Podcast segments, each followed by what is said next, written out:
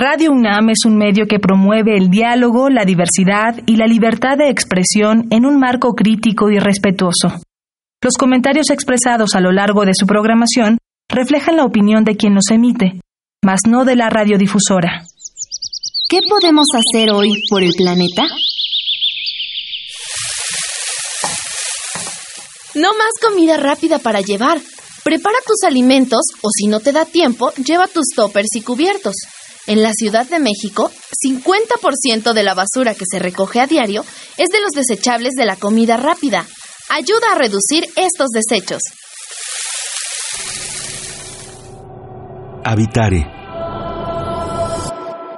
Hola queridos ecófilos, bienvenidos a Habitare, Agenda Ambiental Inaplazable. Les saluda Mariana Vega y me encuentro como siempre acompañando a la doctora Clementina Equiwa. Hola Mariana, qué gusto estar de nuevo aquí. Estamos muy entusiasmados con el tema que traemos en este número. Cuéntanos por favor, Clemen, de qué se trata el día de hoy el programa. Pues hoy vamos a platicar de aves, pero de aves en las costas, en las islas, en las islas de nuestro país. Vamos a platicar con la doctora Roxana Torres del Instituto de Ecología y vamos a hablar sobre los pájaros que anidan en islas de nuestro país. Qué interesante, vamos a hablar entonces de los que se nos viene a la mente, ¿no? Estas gaviotas, pelícanos, pájaros bobos, pero bueno. Iniciamos, esto es Habitare, Agenda Ambiental Inaplazable. El Instituto de Ecología de la UNAM y Radio UNAM presentan. Toma segundos destruir lo que ha crecido en años.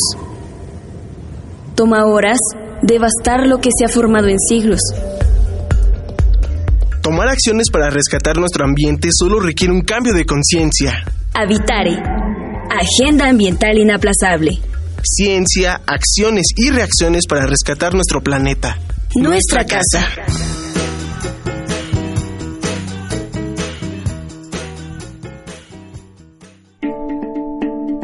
Ecoefemérides.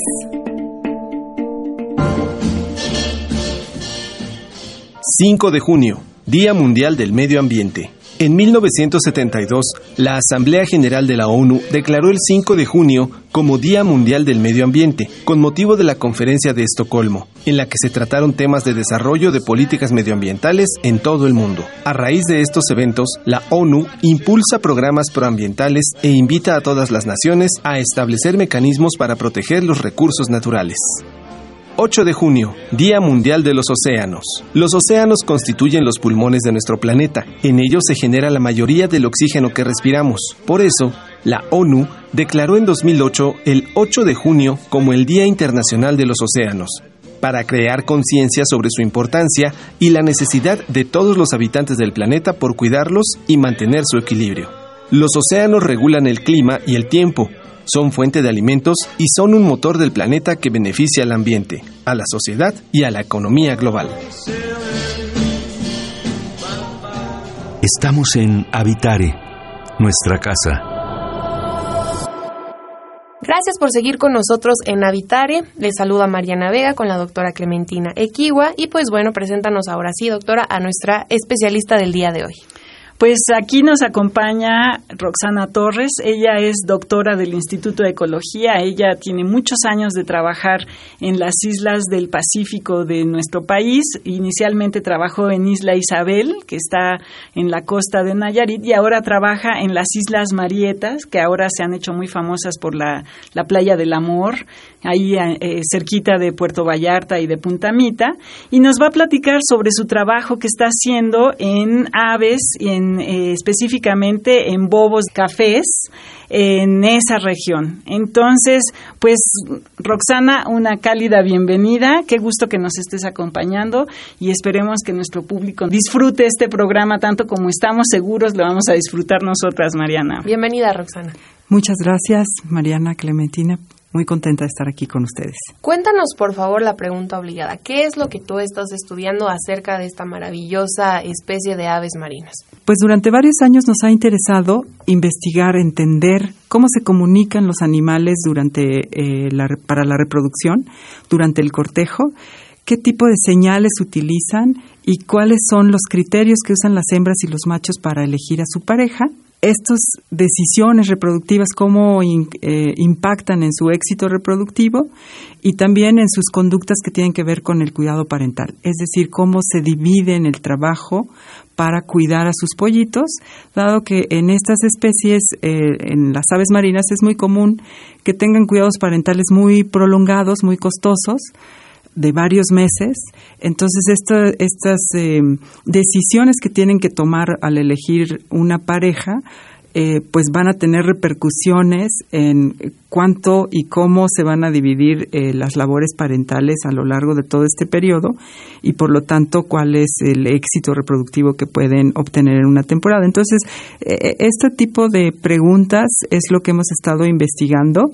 Más recientemente, además, también estamos eh, integrando a nuestro programa de investigación aspectos que tienen que ver con el forrajeo, a dónde van a pescar, cómo se dividen y se coordinan los papás durante la crianza para obtener el alimento que requieren los pollitos, este, y esto cómo influye también en sus señales sexuales y, en su reproducción en general, ¿no? Platícanos, Roxana, porque como que no nos imaginamos luego lo que es la vida en, en esas regiones, ¿no? Eh, sí sabemos que tenemos islas en este país, pero no nos imaginamos que son tan importantes para la biodiversidad de México.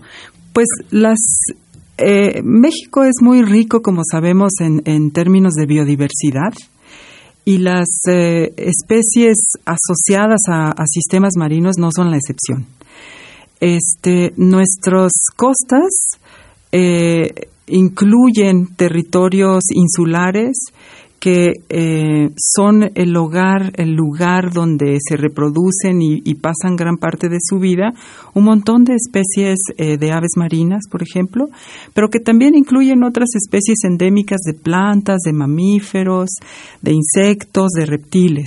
Entonces son eh, ecosistemas muy particulares porque al, al, ser como en cierta medida, por lo menos para algunos de los habitantes de estas islas, sistemas cerrados, tienen dinámicas muy particulares este, que pues son parte de, nuestra riqueza en general, ¿no? Pero además México en las eh, colonias que estamos estudiando, de hecho, eh, representan algunas de las colonias más importantes de las especies que ahí anidan el bobo café, que es la especie que estamos estudiando ahora, la colonia más grande del mundo probablemente, este, por lo menos así lo era hasta hace algunas décadas, eh, se encontraba en eh, lo que es ahora eh, la Reserva de la Biosfera o Parque Nacional también, Islas Marietas. Entonces estamos hablando de colonias realmente muy importantes a nivel mundial en términos de números para varias de las eh, especies tropicales eh, a nivel mundial, ¿no? Y con esta importancia que tienen, cuéntanos, Roxana, ¿a qué problemáticas se enfrentan, por ejemplo, la población de bobo café? Pues no solo la de bobo café, creo que es lamentablemente un patrón general o, o, por lo menos muy frecuente en muchas colonias. Y a lo que se están enfrentando las colonias de aves marinas es a, un, a, una disminución en los recursos eh, que para ellas son su alimento, en los peces, a cambios en, eh, en, ambientales que incluyen cambios en los ciclos de lluvias, en los huracanes, en las temperaturas superficiales del agua, que influyen nuevamente en los ciclos de nutrientes y en la disponibilidad espacial y temporal de los recursos, además de la, de la abundancia, lo que hace este, pues que estén, digamos, sufriendo, teniendo más eh, complicaciones para sobrevivir y reproducirse. Así es que lamentablemente lo que estamos eh, observando son disminuciones en los tamaños poblacionales importantes, por lo menos en las colonias que estudiamos nosotros en el Pacífico mexicano y por los reportes en, en, otros estudios en el mundo, eh, disminuciones muy importantes eh, a nivel general en las poblaciones que se están monitoreando, ¿no? Entonces tenemos eh, artículos este, que reportan hasta 70% de disminución en los tamaños poblacionales a nivel mundial en el grupo de las aves marinas. Así es que se trata de un grupo muy afectado por los cambios globales que estamos este, viviendo. Además, eh, la pesca este, o sobrepesca excesiva que, que ha habido en, nuestros mares hace que eh, pues esta competencia directa digamos con el consumo que hacemos nosotros este de, de los peces en el mar eh, también les afecte directamente más problemas de contaminación eh, de muchos tipos, desde hidrocarburos, fertilizantes y, y últimamente seguramente están eh, muy eh, también conscientes de esto. Un problema grave que se nos viene es la contaminación por basura, especialmente plásticos en, en el mar, ¿no? Nos sorprende. Sí, no, bueno, es, es una historia terrible la del plástico. Un, un, poquito para que nuestro público tenga una idea de lo que es esta disminución de 70%.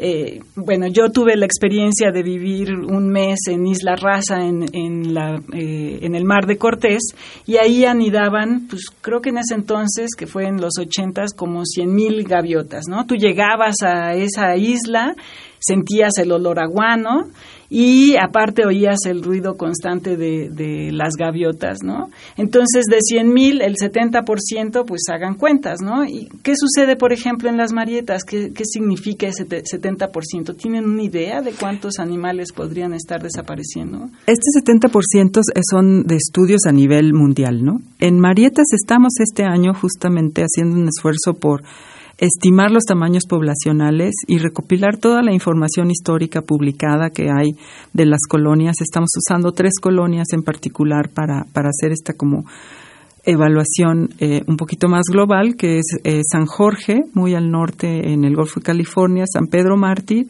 y eh, Marietas.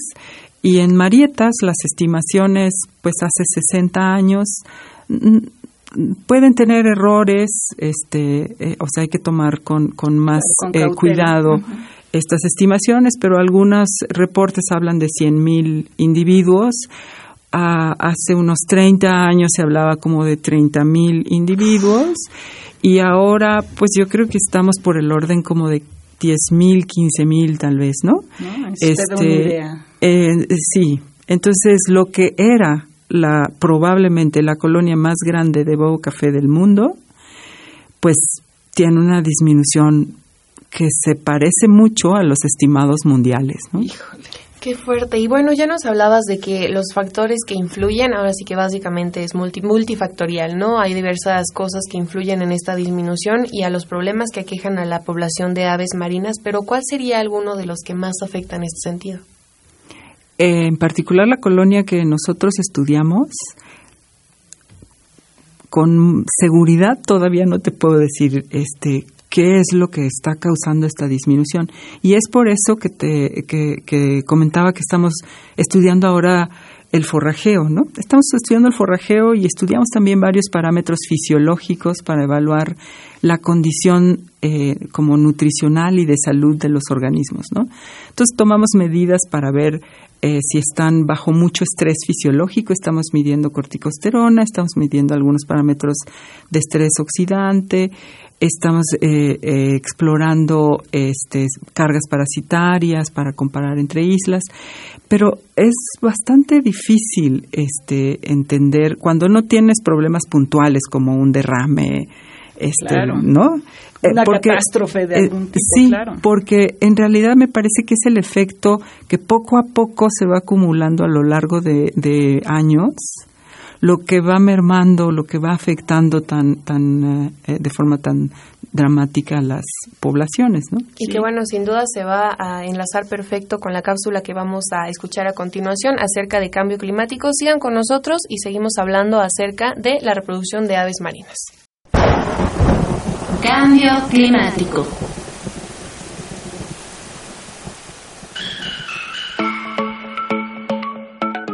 ¿Has visto las noticias últimamente? ¿Te mantienes informado acerca de lo que está pasando en el mundo? Imaginemos que eres un recién egresado de la universidad.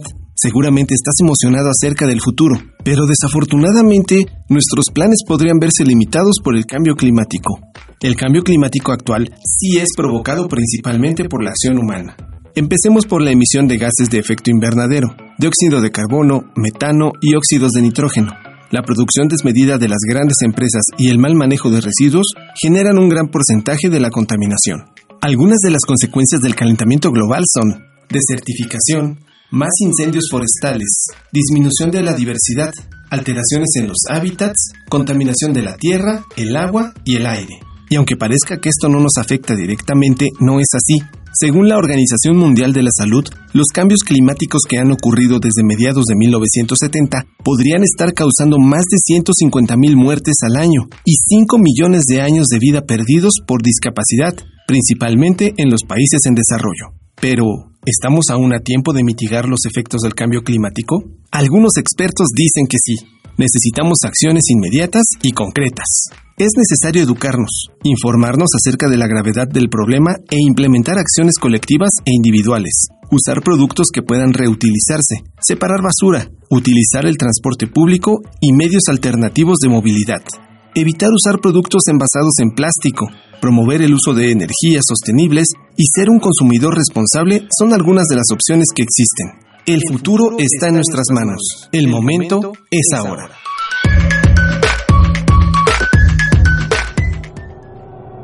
Estamos en Habitare, nuestra casa.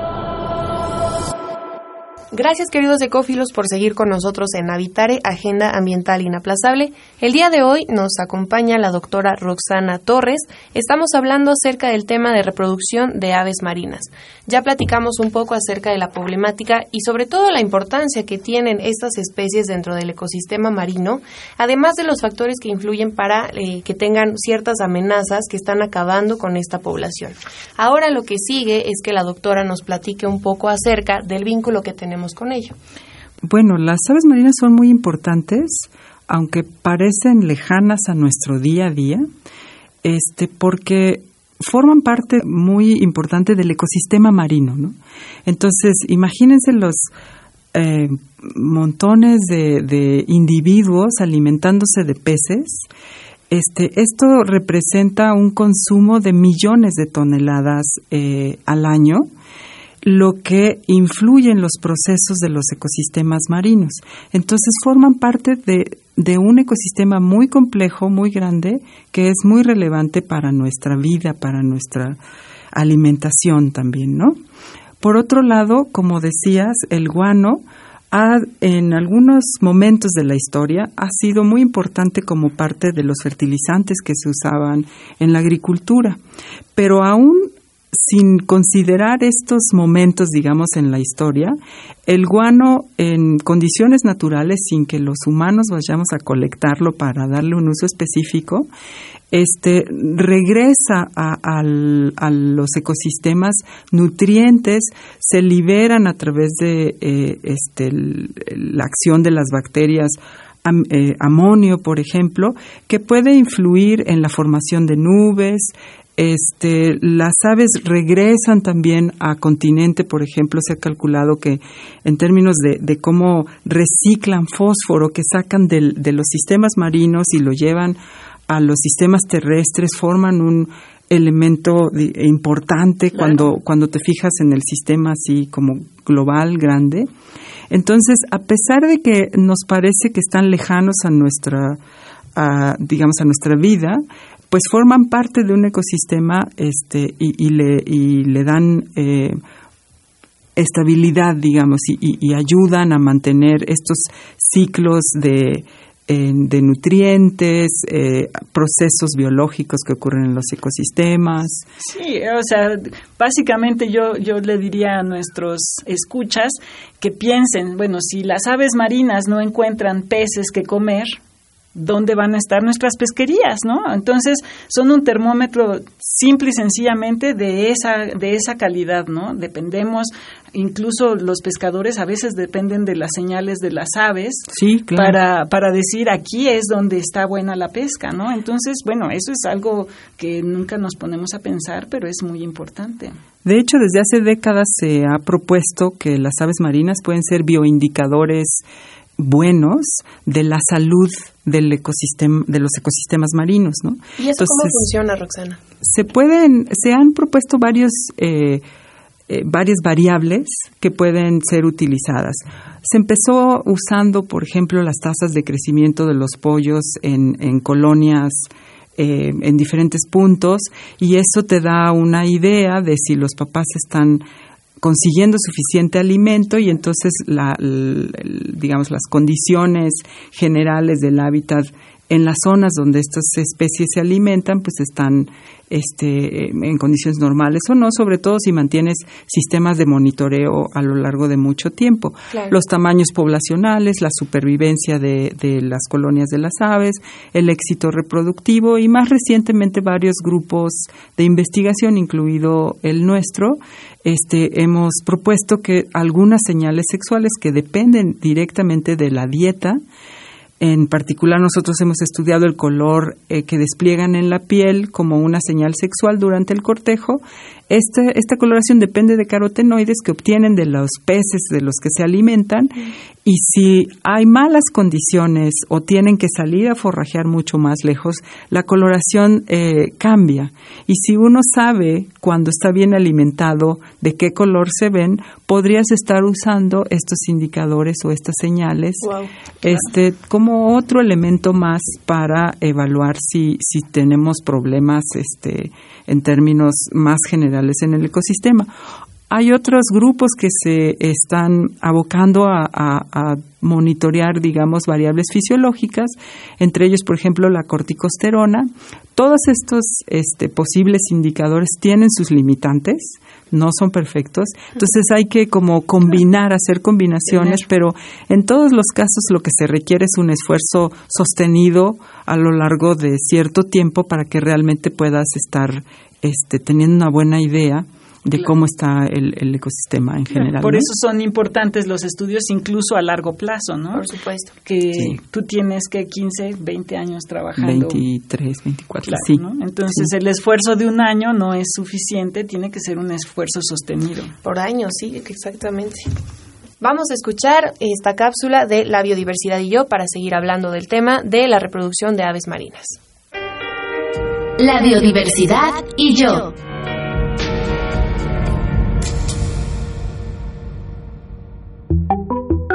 Se le llama contaminación atmosférica a la presencia de sustancias, materias o formas de energía en el aire, que suponen una molestia y un peligro para los seres humanos, el ambiente y los animales. La Ciudad de México concentra la mayor masa poblacional del país, Datos del INEGI contabilizan más de 8 millones y medio de habitantes, por lo tanto, una de las ciudades con mayor actividad económica que la convierte en un importante generador de contaminantes. La industria produce 12.6% de los contaminantes al año. En la capital del país, las principales industrias son la cementera, las refinerías, las termoeléctricas y la industria papelera. La acumulación de gases en la atmósfera provoca la aparición de fisuras en la capa de ozono, generando la aceleración del cambio climático y el calentamiento global. Otro generador de contaminación son los vehículos, y se ha convertido en un problema crítico y complejo, pues se debe considerar su proliferación, la cantidad de combustible utilizado, la lentitud de la circulación, la antigüedad de algunos motores y las condiciones geográficas de la ciudad. La falta de cumplimiento de las políticas públicas incrementa este problema, sobre el que se dice mucho y se hace poco. El Estado debe considerar las dimensiones de la urgencia para crear políticas que prevengan la expansión de la contaminación atmosférica. Mientras tanto, los ciudadanos deben ser responsables de su consumo para controlar las emisiones de contaminantes.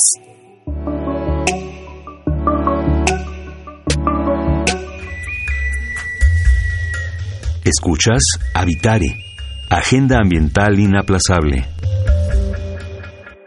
Seguimos con Roxana Torres, que nos visita del Instituto de Ecología, y hemos estado hablando, Mariana y público, de aves aves en, en las costas, aves marinas.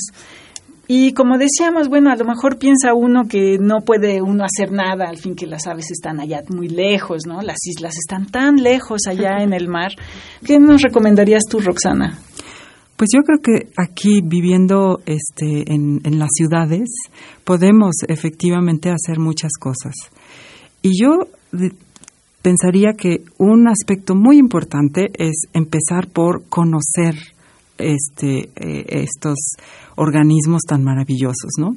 Y no solo a través de la televisión, yo invitaría a la gente a que vaya a las colonias de manera, digamos, ordenada, este, con respetando este, las eh, condiciones eh, que, que muchos de estos lugares tienen para proteger las colonias, pero que vayan, las conozcan, lean, investiguen sobre ellas y encontrarán seguramente este, muchos aspectos fascinantes. Este, porque creo que al conocerlas uno realmente aprecia el valor eh, que, tiene eh, toda esta biodiversidad que tenemos en el país. Y a partir de eso, seguramente muchas de las pequeñas y grandes cosas que podemos hacer desde aquí de la ciudad van a tener más sentido. Me puedo imaginar, este, por ejemplo, cambios en nuestras eh, maneras cotidianas de consumir.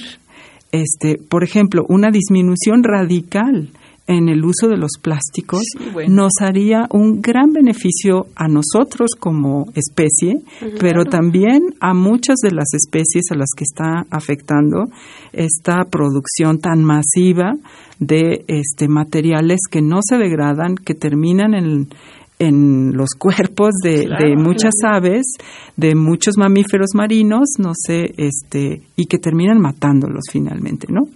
Este, ser muy cuidadosos con las eh, eh, sustancias que utilizamos, eh, con los lugares a los que vamos, fijarnos dónde depositamos la basura, si hay fuentes de contaminación, denunciarlas, apoyar las iniciativas que hay de protección y de educación ambiental este, en nuestro país, que también hay muchas y muy buenas a través de organizaciones este, de la sociedad, pero también a través de, de los organismos eh, de la Semarnato, de la Comisión Nacional de Áreas Protegidas, de la CONAVIO. Claro, y siempre que visiten las áreas naturales o en donde estén estos organismos, pues la Semarnat tiene unas buenas instrucciones que podemos seguir, ¿no? Para, para visitar amigablemente esos ecosistemas. Claro, porque además son lugares preciosos, muchos de estos son destinos turísticos famosos, que hay miles de expediciones a las que puedes ir, pero siempre está la idea de respetar y sobre todo conocer, ¿no? A dónde te vas a meter,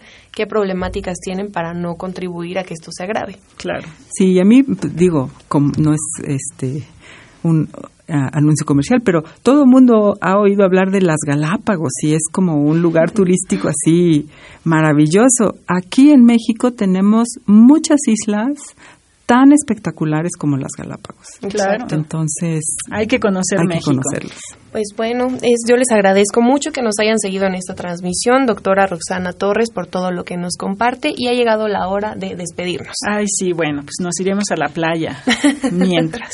les agradecemos mucho que nos hayan acompañado también al Instituto de Ecología de la UNAM y a Radio UNAM, en los controles técnicos a Paco Mejía y en la asistencia a Carmen Sumaya. En información estuvo Gaby Jiménez Casa y Aranza Torres, producción Paco Ángeles y en las voces estuvimos Clementina Equigua y Mariana Vega. Los esperamos en una próxima transmisión de Habitare, Agenda Ambiental Inaplazable. Hasta la próxima. Muchas gracias, Roxana. Muchas gracias a ustedes. ¿Qué podemos hacer hoy por el planeta?